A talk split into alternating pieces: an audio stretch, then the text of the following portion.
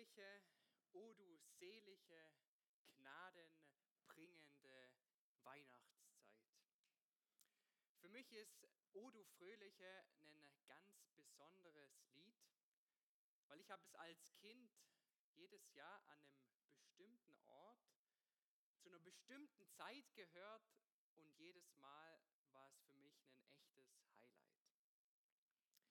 Jede Familie hat ja so ihre Heiligabend-Rituale. In der Kirche, wo ich aufgewachsen bin, in Stuttgart, wir haben am Heiligabend keinen eigenen Gottesdienst gehabt und so bin ich immer zu Weihnachten in die Landeskirche gegangen.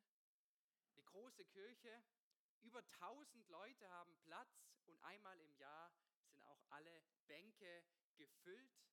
Man singt Lieder, die allen bekannt sind und die Stimmung ist ausgelassen und fröhlich. Dann kommt der krönende Abschluss. Immer am Ende vom Adventsgottesdienst, vom Weihnachtsgottesdienst wird O du Fröhliche gesungen. In vielen Kirchengemeinden ist es tatsächlich Tradition, dass der Weihnachtsgottesdienst so zu Ende gebracht wird mit dem gemeinsamen O du Fröhliche. Oft wird auch extra noch das Licht in der Kirche abgedunkelt und die Kerzen leuchten in all ihrer Pracht.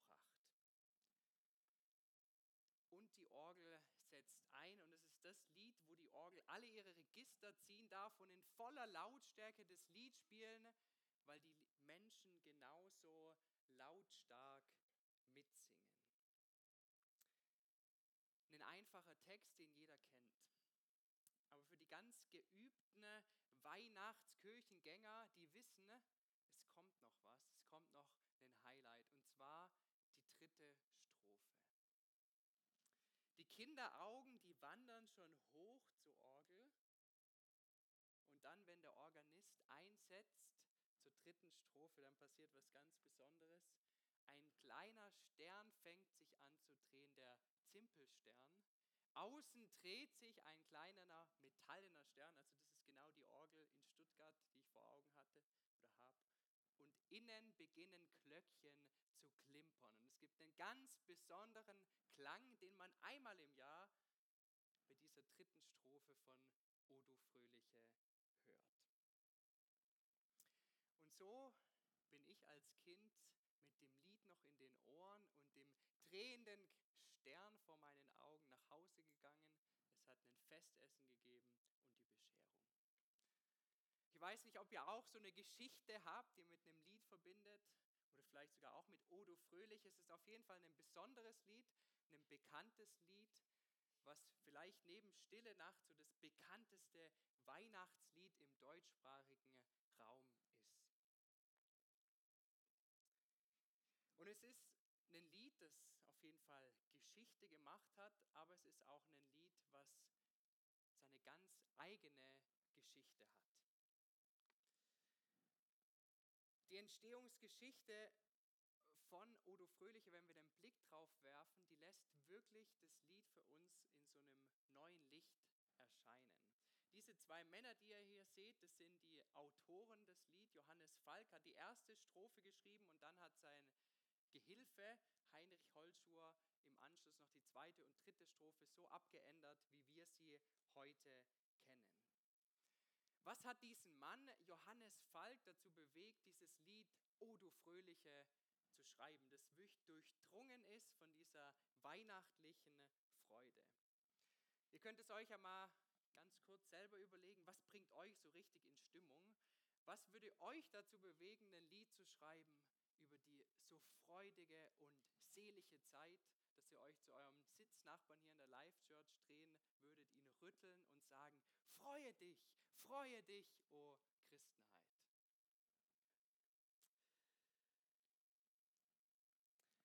Ich kann euch schon verraten vorab, dass die Freude von dem Text, den wir auch nachher singen werden, nicht darüber hinweg täuschen sollte, was die eigentliche Geschichte hinter dem Lied ist.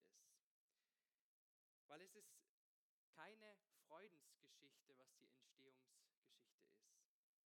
Aber es ist ein Zeugnis davor, wie, dafür, wie Freude gefunden werden kann, auch in ganz großer Not. Und ich möchte euch zu Beginn diese Frage stellen, kann Freude in Not gefunden werden? Ich glaube, wir wünschen uns es alle, dass wir, auch wenn wir eine schwierige Situation erleben, trotzdem noch hoffnungsvoll sind. Dass es irgendwie so eine Freude gibt, die nicht abreißt, egal was unsere Umstände sind. Auch wenn draußen ein Krieg tobt, Freude. Auch wenn wir Auseinandersetzungen haben mit unseren Freunden, mit unserer Familie, mit unserem Chef, Freude. Und auch wenn in uns drin selber Kämpfe toben, wenn wir unzufrieden sind und vielleicht nicht all das erreichen, was wir uns vorgenommen haben, Ich glaube, das ist was, was man sich wünschen kann, aber was auf keinen Fall selbstverständlich ist. Und ich möchte mit euch einen ausführlichen Blick werfen auf das Leben von Johannes Falk, dem Autor von O du Fröhliche, weil ich glaube, sein Leben und auch sein Lied können uns ein Zeugnis werden, dass Freude tatsächlich gefunden werden kann, auch in größter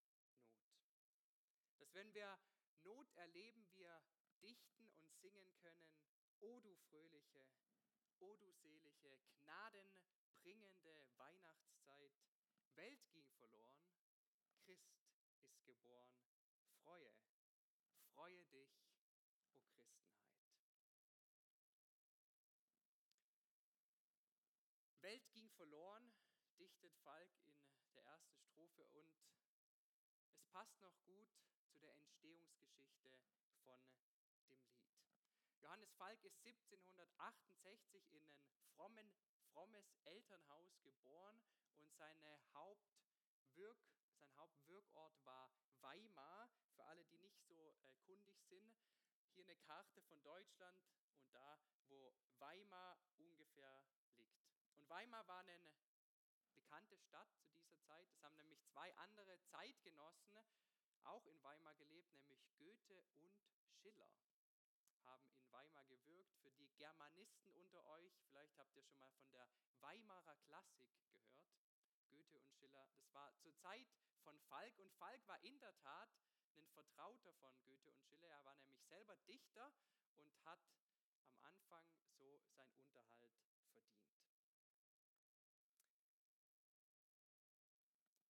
Welt ging verloren. Seine wahre Berufung, könnte man sagen, entdeckt er aber erst mit einer Krise, mit der er konfrontiert ist. Falk war nämlich nicht nur ein Zeitgenosse von Goethe und Schiller, sondern auch von Napoleon. Jetzt gerade im Kino. Genau. Kleiner, äh, nein. Ich habe gehört, der Film lohnt sich nicht, also müsst ihr nicht anschauen. Genau, Napoleon hatte sich Napoleon hatte sich 1804 hatte er sich selber zum Kaiser gekrönt, auch ganz spektakulär und hatte zwei Jahre später hat er seinen dritten Krieg gestartet, nämlich gegen die Preußen und gegen die Russen und Weimar ist in Preußen. Das heißt, Napoleons Armee marschiert Richtung Weimar und die entscheidende Schlacht findet in der Tat ganz in der Nähe von Weimar statt. Also Weimar nicht direkt als Kriegsstätte, aber doch mitten im Kriegsgebiet. Sieben Jahre später gibt es dann die Bewegung in die genau andere Richtung. Die Preußen starten ihren Befreiungskrieg und wieder marschieren Armeen vorbei an Weimar und schlagen die Franzosen zurück. Das heißt, innerhalb von sieben Jahren marschieren die Truppen einmal in die eine Richtung und dann wieder in die andere Richtung und hinterlassen auch so ihre Spuren, wie auch heute, wenn wir mitten im Kriegsgebiet leben. Um sich die Dimensionen mal vorzustellen, bei dem zweiten Zug sind innerhalb von zehn Monaten 900.000 Soldaten, also fast eine Million Soldaten und 500.000 Pferde, eine halbe Million Pferde, wo in Weimar und in der Umgebung unterkommen. Die müssen von der Bevölkerung versorgt werden und vermutlich ist es eher ein Plündern als ein Versorgt werden. Beide Kriegszüge lassen das Volk leiden. Die Felder sind kahl, die Wohnungen sind leer und Elend und Verwüstung bleibt zurück. Es sind Tage, wo es jeden Tag Morde gibt, Überfälle und die Menschen sind ohne Brot. Wirklich, Welt ging verloren. Und besonders schlimm trifft es nicht nur die Soldaten und die Menschen, sondern vor allem die. Es gibt in dieser Zeit unglaublich viele Kinder, wo ihre Eltern verlieren. Die Straßen sind voll mit verwaisten, verarmten und bettelnden Kindern. Ja, auch Kinder, die anfangen zu plündern. Und Falk, er erkennt diese Not, mit der er konfrontiert ist und er merkt, wenn wir jetzt nicht etwas tun, dann verbauen wir uns auch die Zukunft, weil diese Kinder entweder sterben oder im Gefängnis landen. Also die Welt ging, als er oder kurz bevor er dieses Lied schreibt, um ihn herum verloren, aber auch in seinen eigenen vier Wänden wird er nicht verschont. Weil vermutlich durch den Krieg ausgelöst erkranken viele Menschen an Typhus und so auch vier von seinen sieben Kindern. Und von Mai bis November sterben vier seiner sieben Kinder und keins älter als fünf Jahre. Der traurige Höhepunkt ist, dass Falk selber erkrankt und fast stirbt. O du fröhliche, o du selige, gnadenbringende Weihnachtszeit.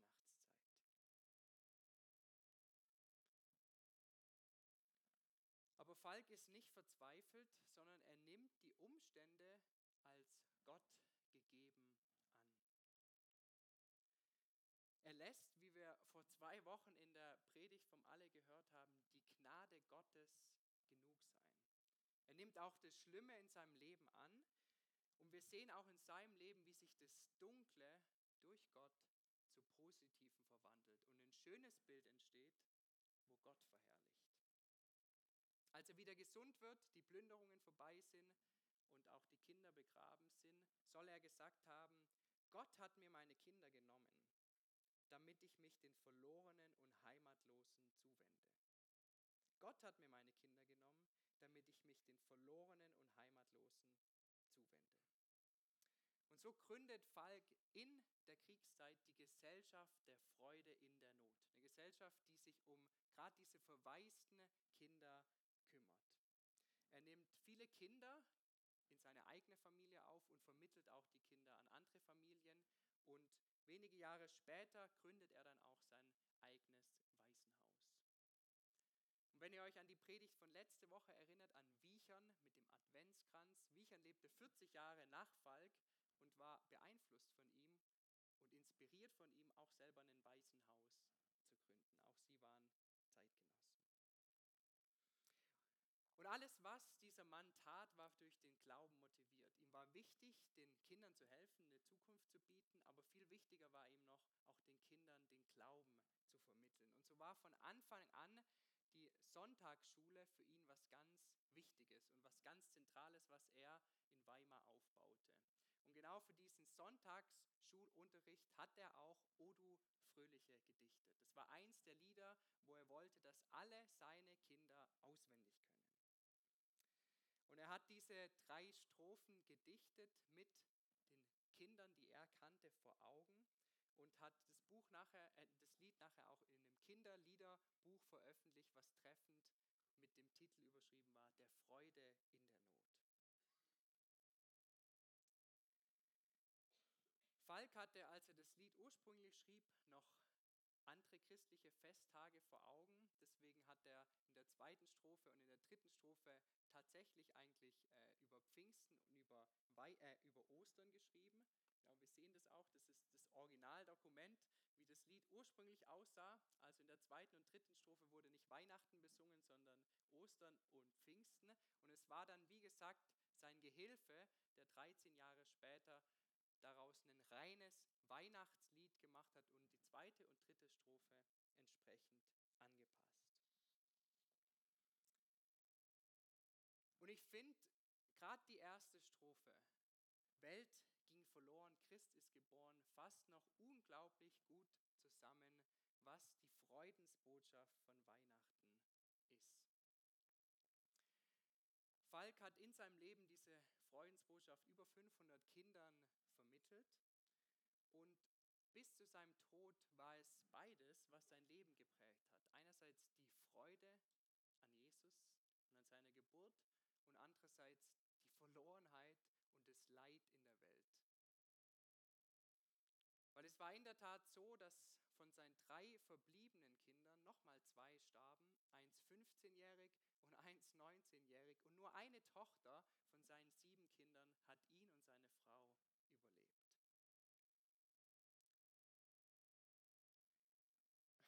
finde, wenn man auf sein Leben blickt, kann man sich wirklich fragen, wie kann jemand, der so schlimme Sachen durchgemacht, in der Kriegszeit gelebt hat, verwaiste Kinder auf der Straße aufgesammelt hat und sechs seiner eigenen Kinder verloren hat, wie kann er ein Lied schreiben, was von so einer unglaublichen Freude durchdringen ist, durchdrungen ist? Und ich glaube, die Antwort finden wir wirklich in dieser ersten Strophe von Odo Fröhliche. Die Welt um ihn herum und in seinen eigenen vier Wänden ist verloren gegangen, aber für ihn war trotzdem noch Freude da, weil Christ ist geboren. Jesus ist geboren und das ist der Grund für Freude auch in der Not. O du fröhliche, o du selige, gnadenbringende Weihnachtszeit. Welt ging verloren, Christ ist geboren, freue, ja freue dich, o Christenheit. Und so kann das Leben von Falk und der Hintergrund von diesem Lied auch für uns ein Zeugnis sein, dass Freude real ist, auch in der Not. Ich finde es immer wieder genial, den Blick zu wenden auf Glaubensvorbilder, die in einer ganz anderen Zeit ihren Glauben gelebt haben und auch leben mussten. Weil ich kann für mich persönlich zumindest sagen, dass sein Leben weitaus tragischer war als meins. Ich habe keine Plünderungen Kriegszeit. Nicht sechs von meinen Kindern sind gestorben. Und ich finde, allein diese Geschichte darf uns deshalb eine Ermutigung sein. Und ich denke, es geht den meisten von uns so, obwohl wir auch Leute unter uns haben, die durchaus Krieg erlebt haben. Aber ich denke, die meisten von uns haben so ein schlimmes Leben, so eine große Not in ihrem Leben bis jetzt noch nicht gehabt.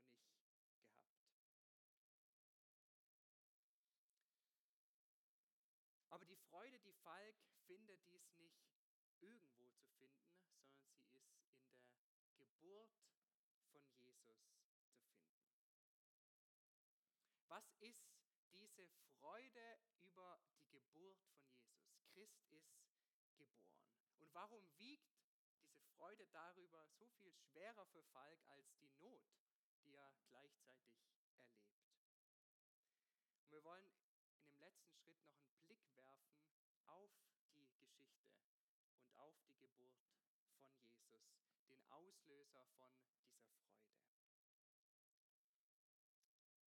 Und wir wollen eintauchen in eine ganz, für mich eine ganz besondere Geschichte und in ein echtes Highlight von der Weihnachtserzählung in der Bibel. Und zwar kurz nach der Geburt von Jesus begegnet der neugeborene Simeon im Tempel.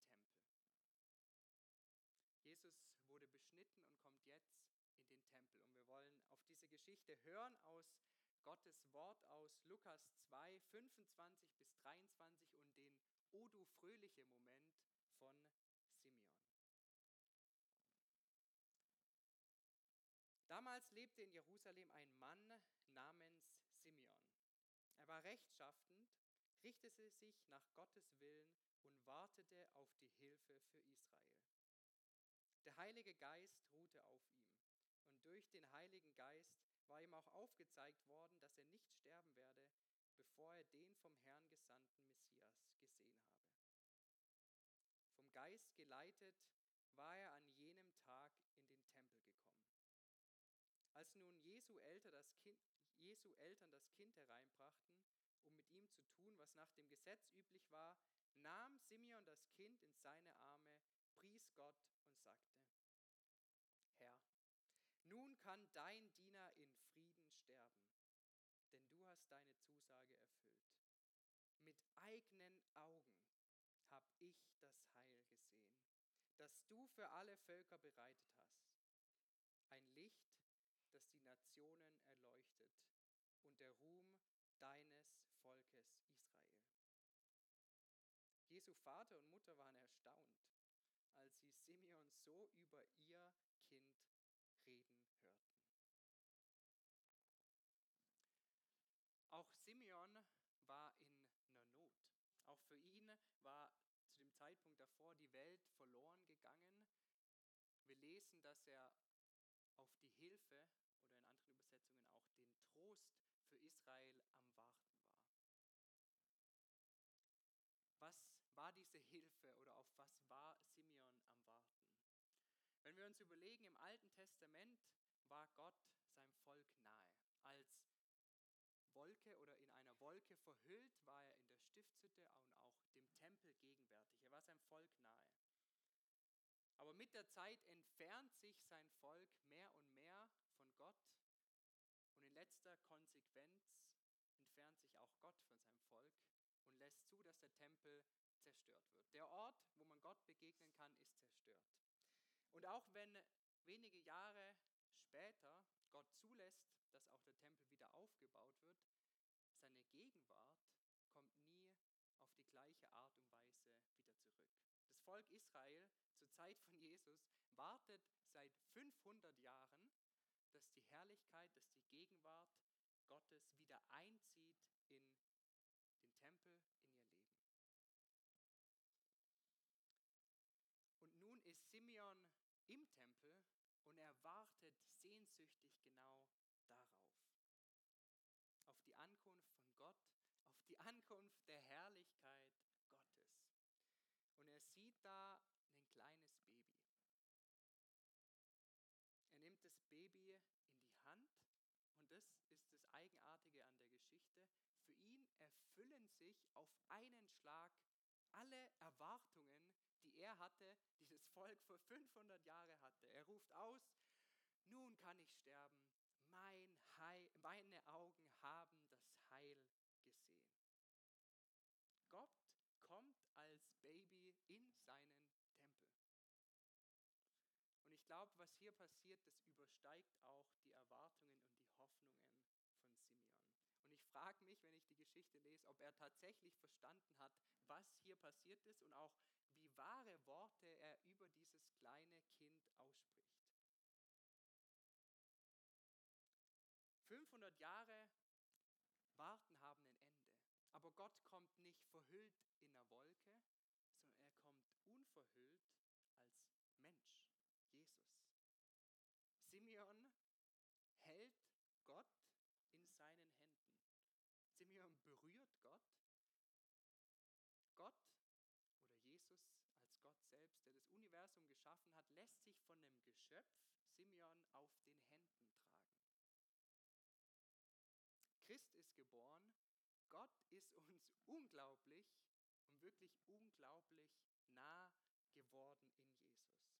Und das ist die weihnachtliche Freude, der Grund der Freude, den wir haben, dass Gott zu uns gekommen ist, so nahe, dass ihn Simeon in seinen Händen halten konnte und berühren. Nicht wir müssen uns zu Gott hinbewegen, sondern er kommt zu uns dadurch, dass, was wir in der zweiten Strophe von Odo Fröhliche singen, erst uns mit sich versöhnt hat. Ja, dieses Baby nimmt alles, was uns von Gott trennt, auf sich. Jesus stirbt dafür am Kreuz. Die Gottesferne ist weggenommen und mit der Auferstehung sind wir wieder in der Nähe bei Gott.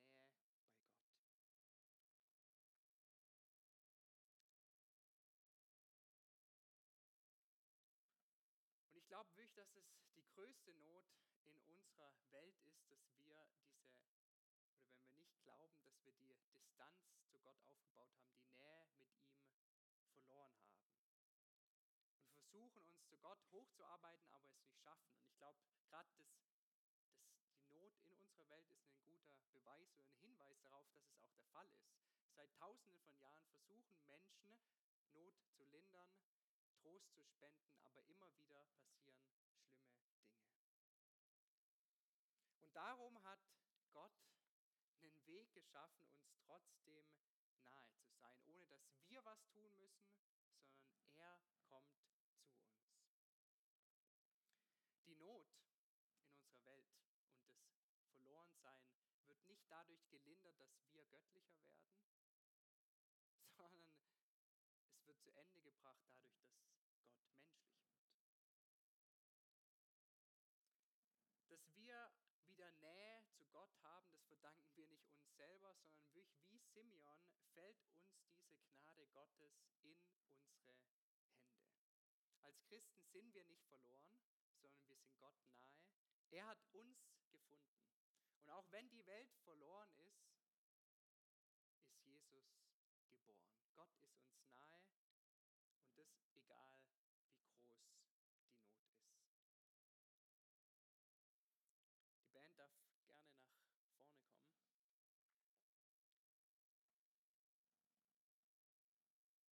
Kann Freude in der Not gefunden werden?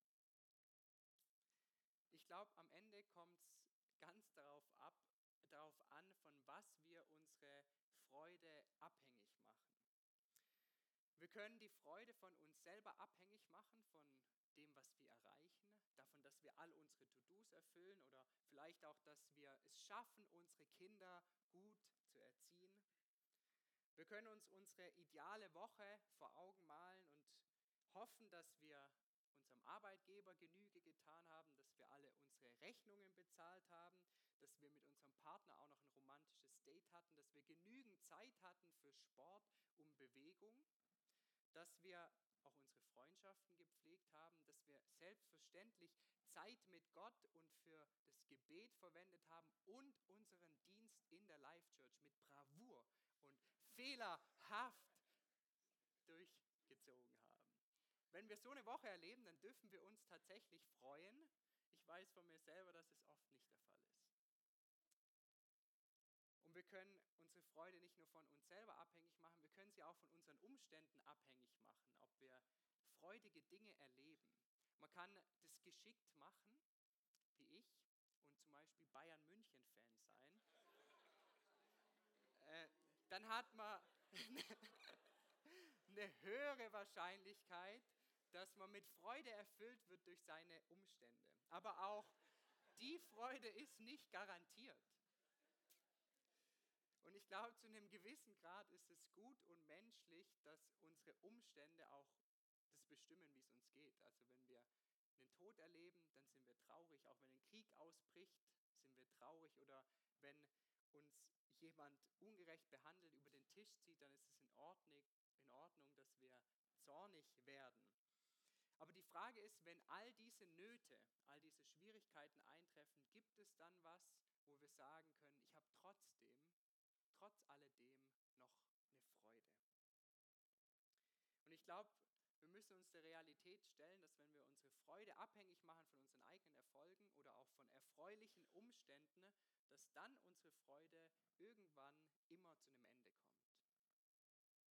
Dass eine Freude ist, die schnell vergeht. Und deshalb wollen wir unsere Freude woanders finden. Wir finden sie verankert in der Weihnachtsgeschichte. Und auch wenn Wellen toben in der Welt, sind wir tief verankert in dieser Freude. Und wie Simeon können wir ausrufen, meine Augen haben das Heil gesehen und uns dann wieder hinausbegeben in das Gestürm der Welt. Wir wollen jetzt gemeinsam Fröhliche singen. Und Falk lädt uns ein mit dem Lied und auch mit dem Blick auf sein Leben, die Geburt von Jesus zu besingen, obwohl wir Nöte und eine Verlorenheit in unserem Leben haben. Dass wir trotz aller Not uns freuen an dem, was an Weihnachten passiert ist. Lasst uns deshalb gemeinsam jetzt Heilsgeschichte besingen, anstatt auf die Weltgeschichte allein zu schauen und darin zu verharren.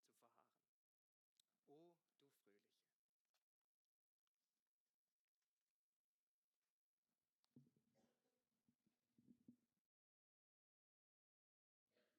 Genau, ja. Ich lade euch ein zum Aufstehen. Dann können wir zusammen den Song